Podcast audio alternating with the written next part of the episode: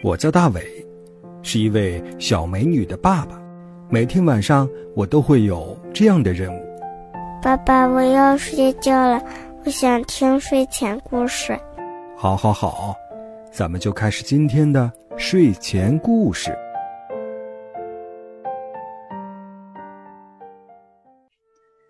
晚上好，小朋友，欢迎收听大伟叔叔讲睡前故事。我是大伟叔叔。也欢迎和小朋友一起收听节目的爸爸妈妈们添加大伟叔叔讲睡前故事的微信订阅号，号码是拼音的巴拉拉三七二一。你可以通过这个号码来找到更多大伟叔叔讲的故事。来开始今晚的故事吧。今晚大伟叔叔要和大家分享的故事叫做《小狐狸家的陶罐》。小狐狸家的陶罐。会发生什么样的故事呢？雨水滴滴答答下了大半天，小狐狸正在担心自己的生日聚会还会不会有人来。天气这么糟糕，大家一定不会来了。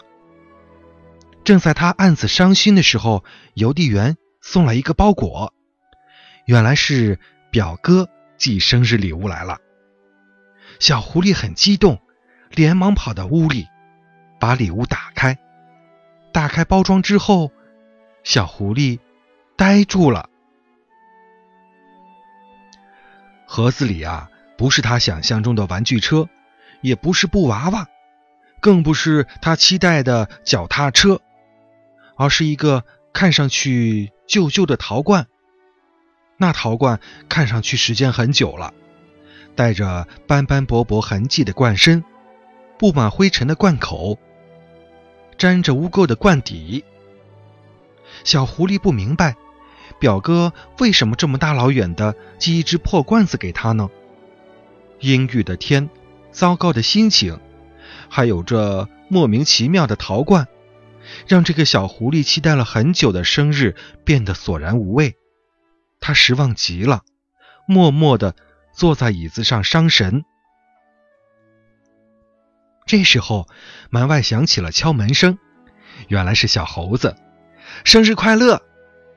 小猴子把一束鲜花送给小狐狸，还带来了两颗大仙桃。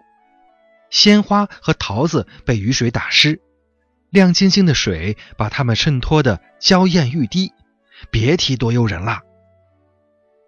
小狐狸原本低落的心情又高兴起来，毕竟有人祝福的生日才有味道嘛。突然，小猴子看到桌上的陶罐，尖叫起来：“哇哦，一只陶罐！”他还没有说完，小狐狸连忙把陶罐拿在手上，准备藏起来。如果让小猴子知道这是自己的生日礼物的话，一定被笑死。嗯，这这是我家装垃圾的罐子了，我正准备扔掉呢。嘿嘿，小狐狸只希望赶紧把这个黑乎乎的家伙藏到角落里。什么呀？你用这么贵重的东西装垃圾？你知道这是什么吗？这是一只顶级的大宝物。小猴子瞪大了眼睛，着急的对小狐狸说。这下轮到小狐狸迷茫了，他眯了眯眼睛，嗯，猴哥哥，你别开玩笑了，宝物怎么着也得金光闪闪，或者有独特之处吧？这么一只破罐子，难不成还给公主盛过饭呢？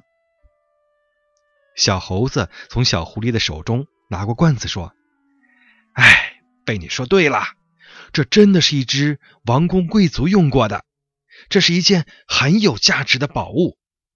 小猴子看小狐狸一脸茫然，继续说道：“你看，这上面斑斑驳驳，说明以前上面有文字，说不定还记载了什么历史故事呢。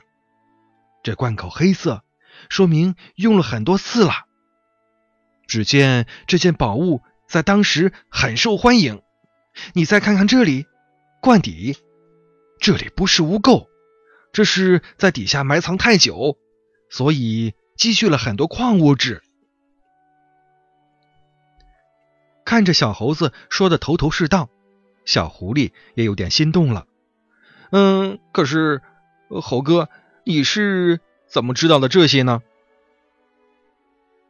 电视上有啊，还有书上。另外，实话告诉你，我家祖上都是鉴宝专家，只是我为人低调，所以才没有天天挂在嘴边。小猴子说这些的时候，打着手势，很像一个专家。专家就是这么打手势的，他在电视上看过。听说小猴子和鉴宝专家有关系，小狐狸更开心了。他想，这下发大财了，生日聚餐也吃得心不在焉的，一心想着自己的宝物。终于，小猴子吃饱喝足，准备走了。小狐狸送他到门口，临走的时候，小猴子告诉小狐狸，一定要好好保存，可不能再装垃圾了，最好能好好包装一下。小狐狸。连连答应。现在屋里只剩下小狐狸自己了，他抱着陶罐乐了半天。嘿嘿，表哥真用心啊，给我一个这么大的惊喜，我得好好想想，把它放到一个安全的地方。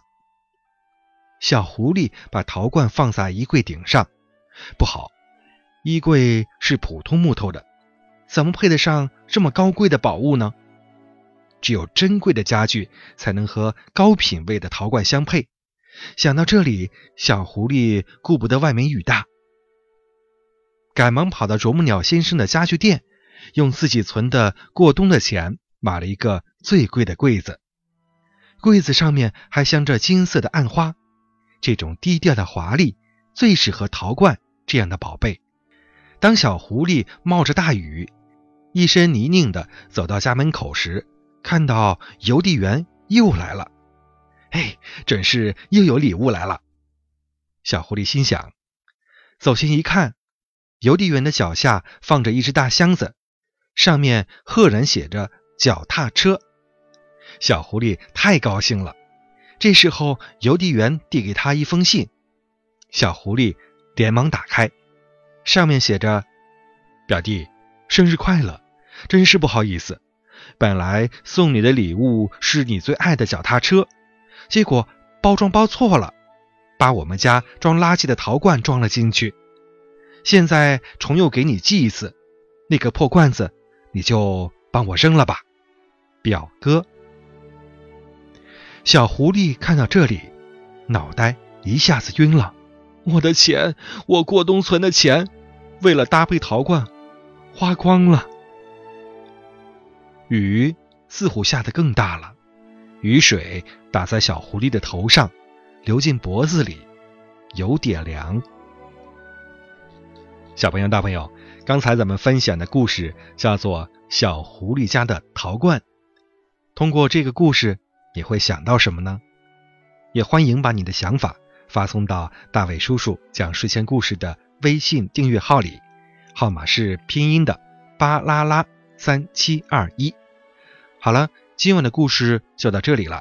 大伟叔叔在山东济南，祝你晚安。